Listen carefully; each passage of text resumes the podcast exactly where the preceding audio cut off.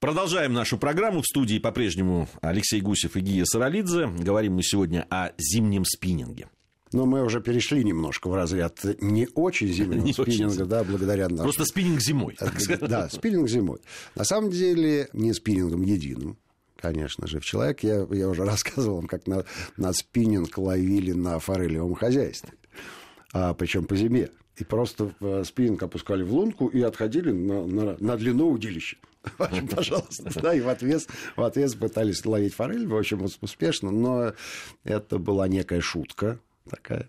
Хотя, пожалуйста, хотите применять спиннинг, э, применяйте. Да, но мы, мы рассказывали, как на Нижней Волге Применяйте. мы применяли спиннинг, вот примерно в таких, где такая через полосица через была. полосица, да, да, да, здесь да, да. лед, здесь не лед, и вот мы в отвес ловили, то есть кидать невозможно было куда-то приманки, а так кастмастер и в отвес с лодки отличный крупный окунь клевал замечательно. Да, вот. Но есть э, места, где э, со спиннингом делать нечего. Только мы поднимаемся по широтам выше, где мороз минус 25 – это обычное дело, там про спиннинг можно забыть, там э, в ходу другие снасти. Мы чуть-чуть э, упомянули про размерные характеристики щук, которые в тех местах водятся. А мне припоминается вот какая история. Но это ближе, правда, к весне уже было. Для того, и у нас съемки есть, чтобы половить рыбу, надо сначала выкопать да, э, во льду ну, выбить, не знаю, как выгрызть угу. во льду. Выпилить. Вы, да, выпилить. Примерно на полтора метра глубины некую такую комнатку для себя и уже в ней просверлить лунку. Да, я видел эти съемки, это удивительно. То есть ты сначала не понимаешь, чем люди занимаются. То есть э, такое ощущение, что заготовка льда. Да, То есть да, выпиливаются да, такие кубы из очень красивого, чистого такого да, льда. Вот, э, люди это все вытаскивают, вытаскивают, а потом берут уже э, э, там, приспособление для ну, бур, сверления, да, да, да ну, бур, он там точно. немножко бур такой, все равно не, с, надставкой. с надставкой, да, и сверлят, и сидят вот в этих вот да, чертогах что... ледяных и ловят рыбу. Но при этом ловят э, весьма успешно. То есть э, не стали бы люди так заморачиваться, если бы э, они попали в дно. Ну, а как, определишь? Значит, у них есть какие-то координаты, они забиты. Но немножко это еще и на камеру все было сделано, но выглядело очень убедительно. Эффектно. Еще более убедительно выглядело... А где это было, кстати? В, э, точно не могу сказать. Это север далеко. Север-север, да. Но это Якутия однозначно. То, то что Якутия, ну, это 100%. Якутия, да, да. Но вот точнее я сказать не могу. Вот. А еще припоминается мне из, из той же серии э, некий сарайчик э, рыболова. Но он скорее не рыболов, а рыбак. Это такой заготовитель, который живет, собственно говоря, тем, что продает рыбу. И там лежали щуки. Это тоже в Якутии же. Да, да, да, в этом сарае. Количество этих щук. Ну, вот как дрова они лежали. Ну, ну потому что температура-то ого-го. На, на самом деле, я надеюсь, что мы в одной из телевизионных наших программ покажем, обязательно покажем, покажем это. Да, история. потому что сначала ты думаешь, что это дрова. Да. Ну, во-первых, потому что по размеру этих щук да. и по их количеству они замерзшие такие. Ну и по форме постройки. Да. Ну, сарай себе и сарай. Он, он же без стен. Это, это просто да, такая крыша двускатная да, сверху, а, а, а все открыто. И вот там вот лежат эти щуки. Ну вот сколько их, я не знаю, сколько их сотен штук.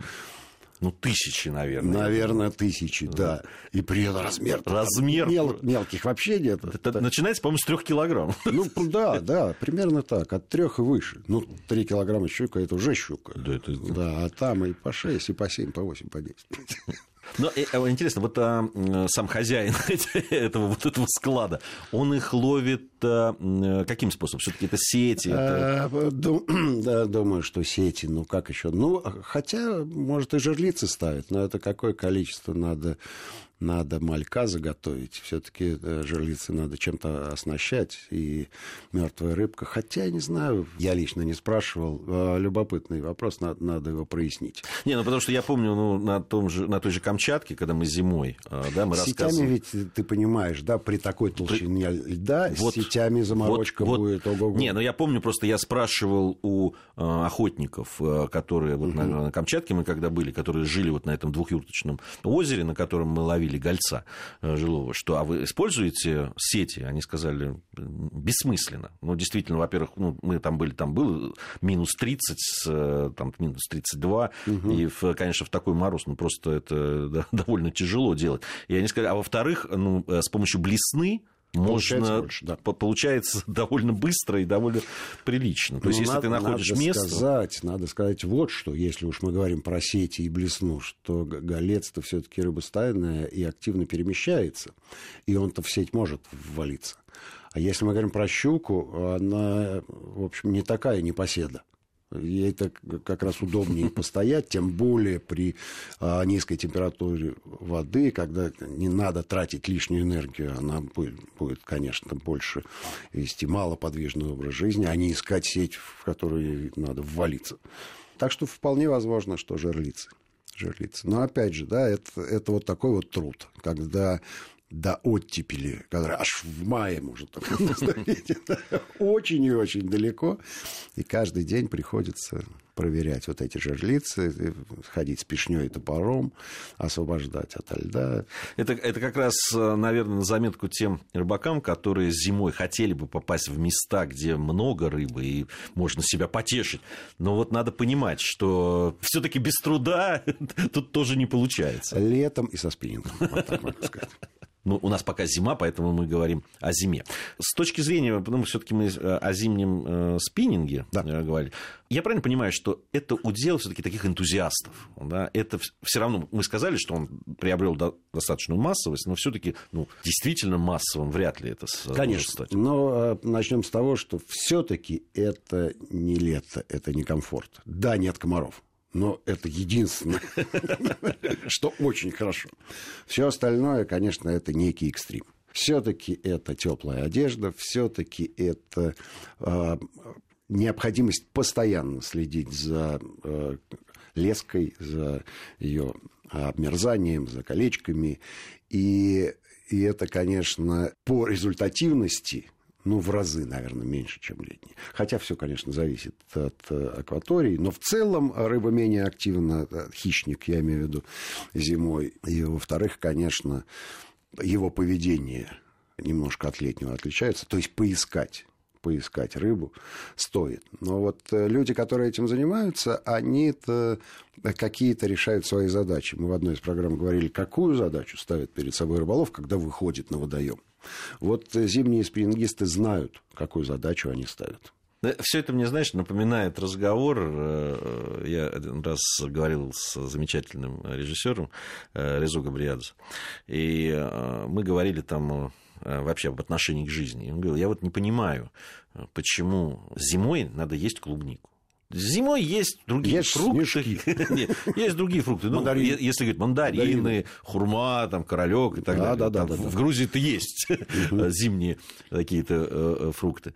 Это. Зачем? Ну, вот будет май, будет июнь, будет да. замечательное, вкусное. Свежее, вот да. мне кажется, что вот применительно к зимнему спиннингу тоже можно сказать. Ну, мое личное отношение. Я всегда к этому относился таким образом, что все-таки зима и есть зимние виды рыбалки. Они увлекательные, замечательные. Ну, либо, если уж ты такой спиннингист, ты сидишь и готовишься к весенне-летне-осеннему сезону. Ну, традиционалист. Ты э, Я, да. согла- согласен с твоей точки зрения, но давай оставим людям э, возможность Безусловно. Э, проявить себя зимой с несколько нестандартной снастью, а все остальные пусть ловят зимой на мормышки, на блесны, на балансиры. Балансиры. На да, балансиры. Прекрасная, кстати, история.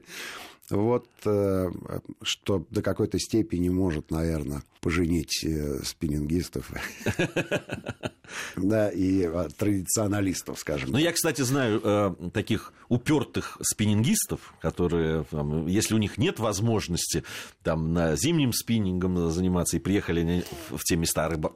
все-таки на рыбалку хочется, тем более за компанию, они приезжали, но здесь они уж тогда только по хищной рыбе, и только балансиры, только там вертикальные блесна. Да-да-да, совершенно верно. Все-таки эта специализация остается, то есть мормышку они с мотылем в руки не возьмут. Презрительно называют пингвинами всех, кто сидит, значит, на льду, так ну, да, не да. отрывается. Да, ну известно же, да, есть сидельцы, и...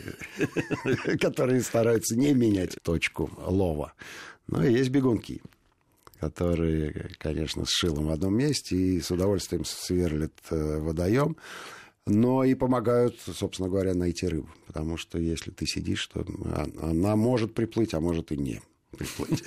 Тут, конечно, вот этот вот э, спиннинговый задор. Ну, собственно, они и летом э, есть поплавочники и спиннингисты, да, и их э, манера поведения немножко Не, ну, отличается конечно, друг от друга. Это философия рыбалки, да, она да, для каждого... Да. Я, я помню, мы как-то проводили какой-то типа конкурса такого «Рыбалка моей мечты». Там, да, вот каждый там из тех, кто принимал участие в программах, они рассказывали, вот как с их точки зрения, как выглядит идеальная рыбалка. Может быть, мы одну из программ вот этому и посвятим посвятим, да, что такое идеальная рыбалка, для каких рыболовов она идеальная. Может, и о своих предпочтениях расскажем. На этом все. Наше время в эфире завершилось. Алексей Гусев и Гия Саралидзе были в студии Вести ФМ. Надеюсь, совсем скоро мы вновь с вами встретимся. Всем ни хвоста, ни чешуи.